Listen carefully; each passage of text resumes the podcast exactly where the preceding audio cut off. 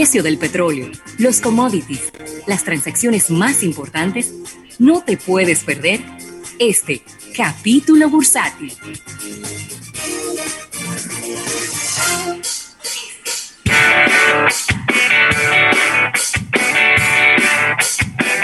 Bueno, Rafael, y agradeciendo, agradeciendo al Banco Popular, Banco Popular a tu lado siempre por este capítulo bursátil del día de hoy. Los índices bursátiles no bien, ¿eh?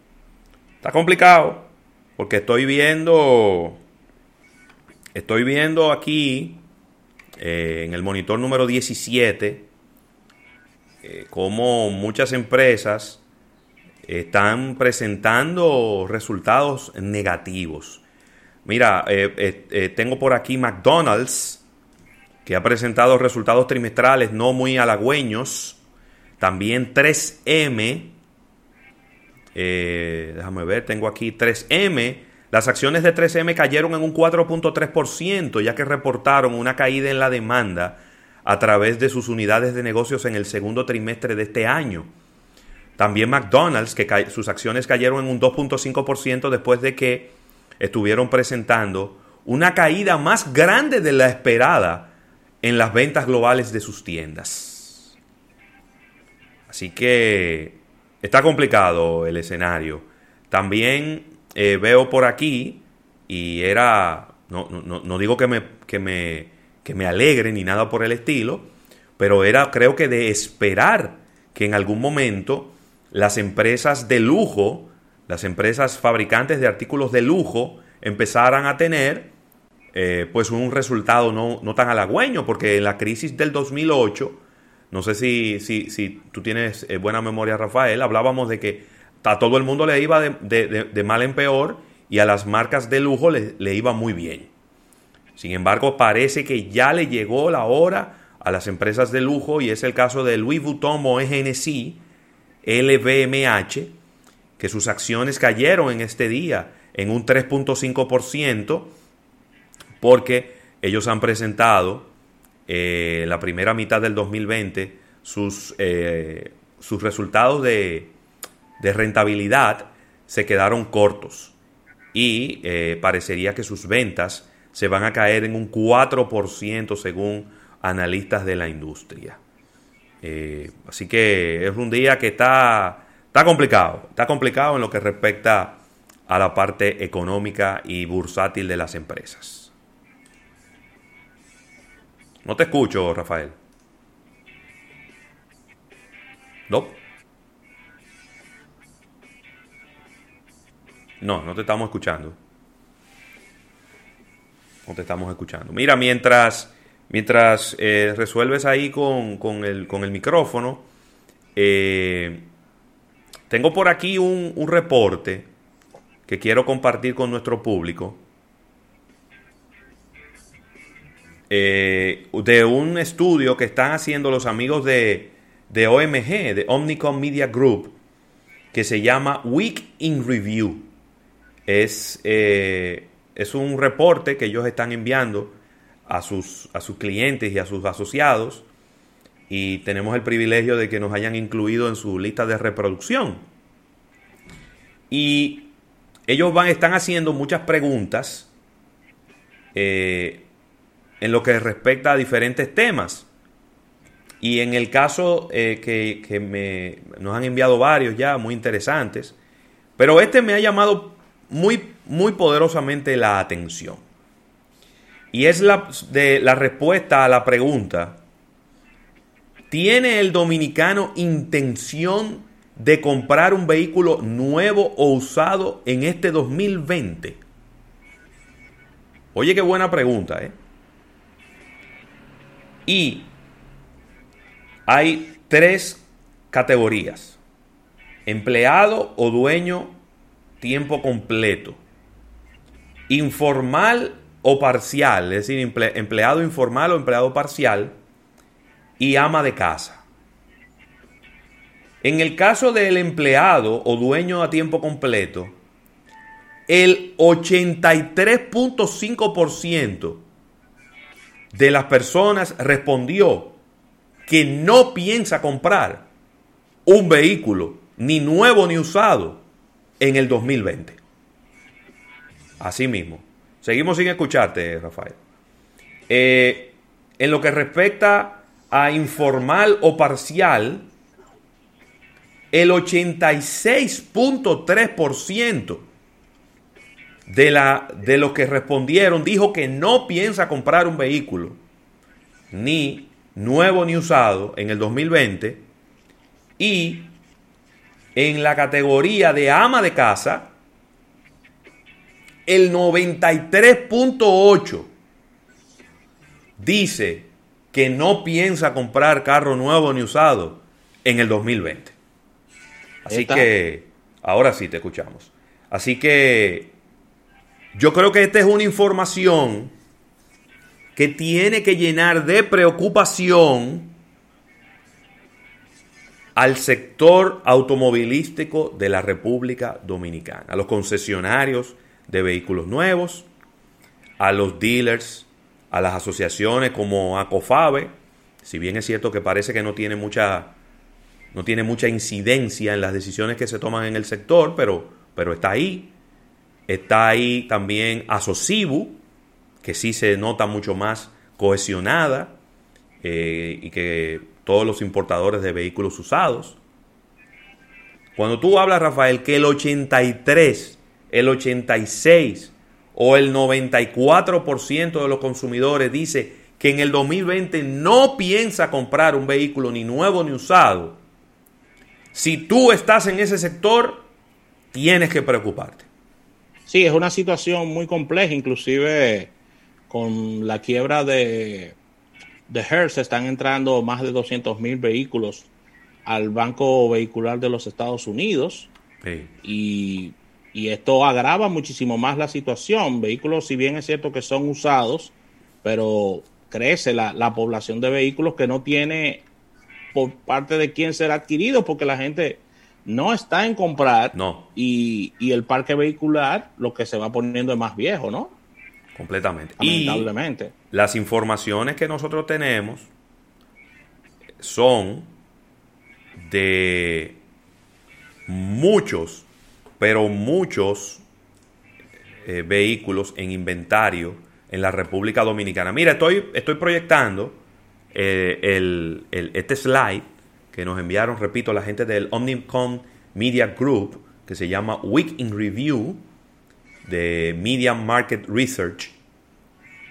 Eh, se hicieron 1.740 entrevistas, el 80% en Santo Domingo, el 20% en Santiago, y fue un estudio que se comenzó en enero hasta el 23 de julio, hecho por GKL USA.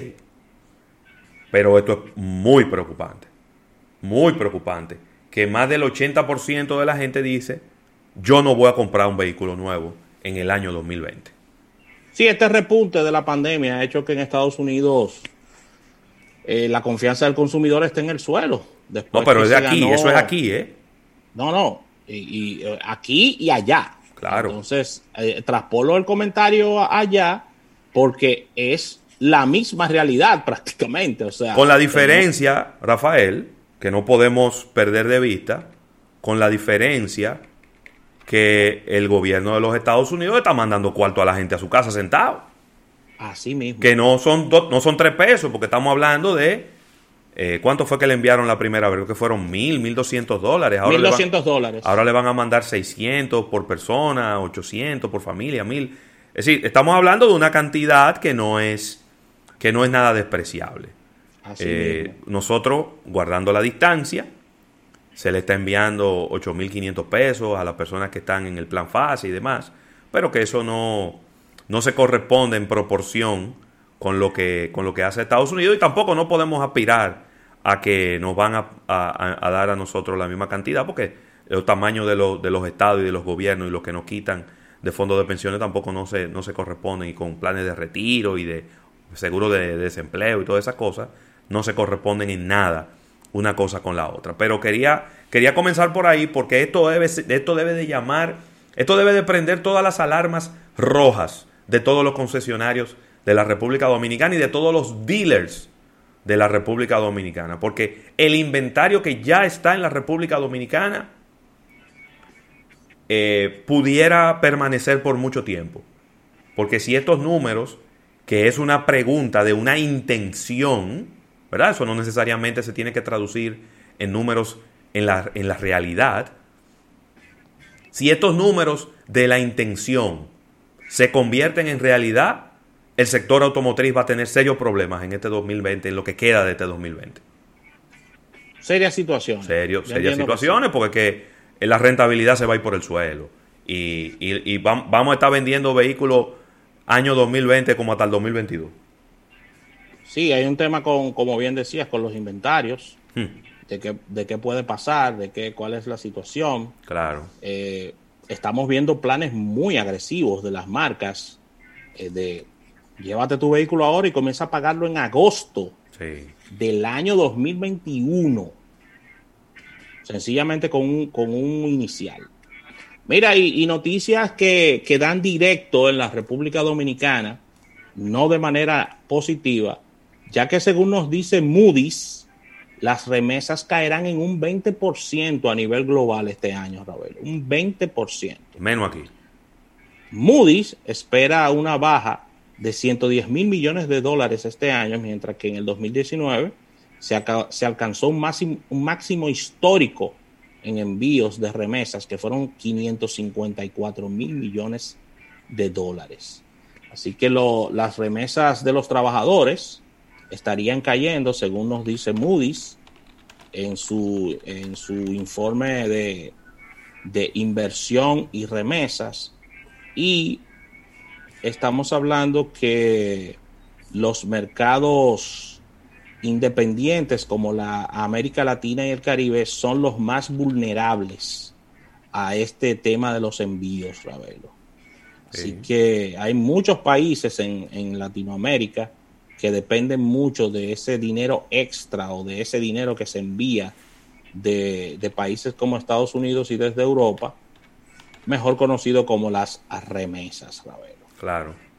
Así que ahí está una muy, muy mala noticia para los. Yo no quiero aparentar eh, como desbordante de optimismo, pero la realidad es que la manera en cómo las remesas hacia la República Dominicana se recuperaron en mayo y en junio me hace pensar que nuestro país tendrá una, un comportamiento diferente. Porque si bien es cierto que marzo y abril fueron muy tétricos para las remesas. Mayo fue muy bueno y junio fue tan bueno que recuperó todo lo que habíamos perdido en el año completo. Y ya estamos por encima del año pasado en lo que respecta a las remesas en la República Dominicana. Entonces, yo no, me, no estoy basándome en percepciones. No estoy basándome en lo que yo quisiera, ¿verdad? Sino en la realidad de lo que ha ocurrido durante el mes, durante este año, durante los primeros seis meses de este año, donde ya estamos por encima, poquito, pero por encima del año pasado. Entonces yo pienso que quizás hay un comportamiento que debiéramos de analizarlo desde el punto de vista sociológico económico del dominicano que vive en el extranjero que le manda remesas a su familia aquí, a su, pueden ser a su, a su esposa, a sus hijos, a su madre, que eso es su prioridad. Y si esa es una prioridad, y alguna, algunas personas inclusive especulaban que el aumento de esas remesas en el mes de junio tiene mucho que ver con recibir los cheques de estímulo que mandaba el gobierno federal a las personas. Eh, entonces, Ojalá que esa tendencia no nos arrope, pero es bueno tener los ojos abiertos porque estos análisis y estos estudios eh, se hacen en base a realidades, ¿no? Eh, tengo también, Rafael, que vámonos a ver cómo están los índices bursátiles eh, del día de hoy. no, estaban, no estaban positivos esta mañana, pero vamos a ver cómo, han, cómo se han recuperado. Bueno, siguen negativos. no mucho, pero el Dow Jones está cayendo en un 0.17% y se coloca en 26.539. El Nasdaq también bajando un 0.26%, 10.508. mientras que el Standard Poor's es el único que está positivo de los tres de Estados Unidos, 3.242. En lo que respecta al petróleo, baja bastante hoy, baja un 1.39% y está en 41 dólares con 2 centavos, mientras que el oro sigue en sus niveles más altos históricos, 1.944 dólares la onza de oro, y ni hablar de la plata, que ya se coloca en 24 dólares con 12 centavos, a pesar de que en el día de hoy llevan una ligera tendencia a la baja.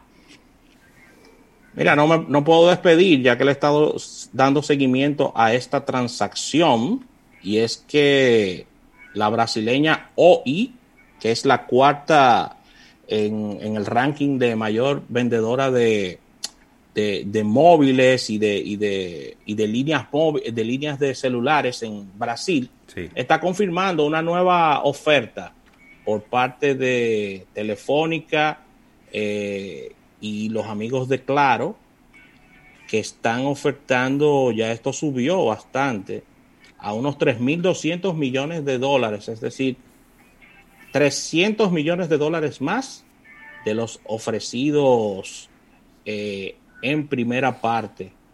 la guerra de la papeleta.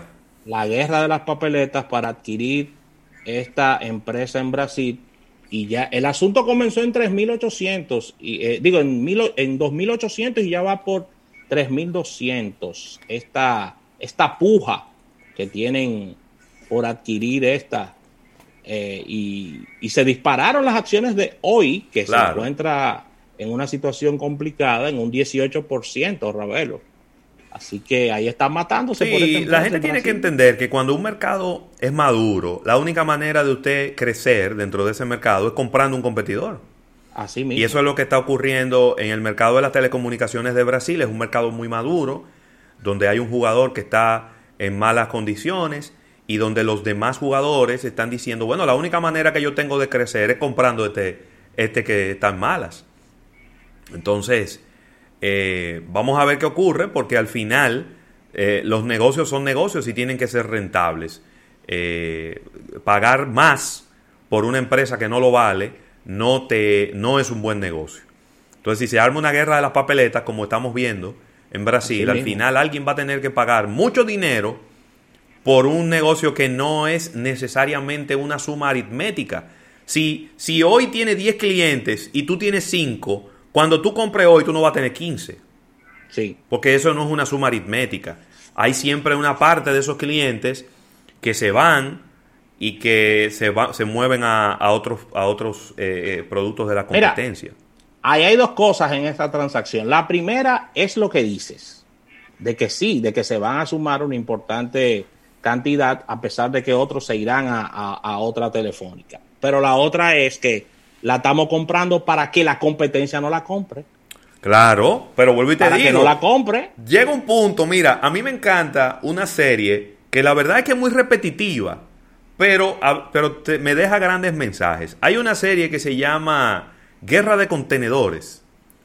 Tú sabes que en Estados Unidos están estos lugares, estos, estos pequeños almacenes que tú los alquilas y tú metes mercancía. Pero si tú no vuelves por ahí y tú dejas de pagar, después de un tiempo ellos subastan lo que hay adentro de ese almacén para cubrir sus costos. Y eso es muy común y bueno, imagínate, hay, un negocio detrás de eso, hay muchísima gente que tiene eh, tiendas de antigüedades, casas de empeño, que venden cosas usadas, que se nutren de esos almacenes. Y en esa serie tú ves que dice, yo le voy a subir el precio a fulano. Yo no lo quiero comprar. Pero yo empiezo a participar en la puja. ¿Quién da 500? Yo. ¿Quién da 1000? Yo. Pero yo no quiero comprarlo. Yo lo que quiero es subirle el precio para que al otro se lo lleve el demonio. Y probablemente eh, puede ser lo que esté ocurriendo en Brasil entre estas telefónicas. Déjame yo subirle el precio. Porque yo no lo quiero comprar. Pero si yo hago una, una, propuesta, le subo el precio y aquel que está más interesado que yo, entonces va a tener que aumentar el precio que va a pagar y con eso yo estoy afectando su rentabilidad. Cuidado si no es eso lo que está ocurriendo. Un juego muy peligroso porque al final le puede quedar el problema. Es verdad. Tú dices, yo doy mil y dice, el otro dice, ah, pues yo no voy a pagar nada, da tu mil tú. y quédate con tu Quédate muerto. con tú. ese muerto. Y quédate con ese muerto. Pero la realidad es que hoy no es un muerto, es una muy buena empresa de telecomunicaciones de Brasil con muchos clientes La cuarta. y todo el mundo quiere tener ese, esos clientes dentro de su, de su cartera. ¿Mm? Así mismo. Todo el mundo. Así que con, con esta información cerramos este capítulo bursátil, dando las gracias a nuestros amigos del Banco Popular, Banco Popular a tu lado siempre. Al retorno venimos con una innovación al instante. En breve, más contenido en Almuerzo de Negocios. Toda historia tiene su origen, que nos hizo quienes somos.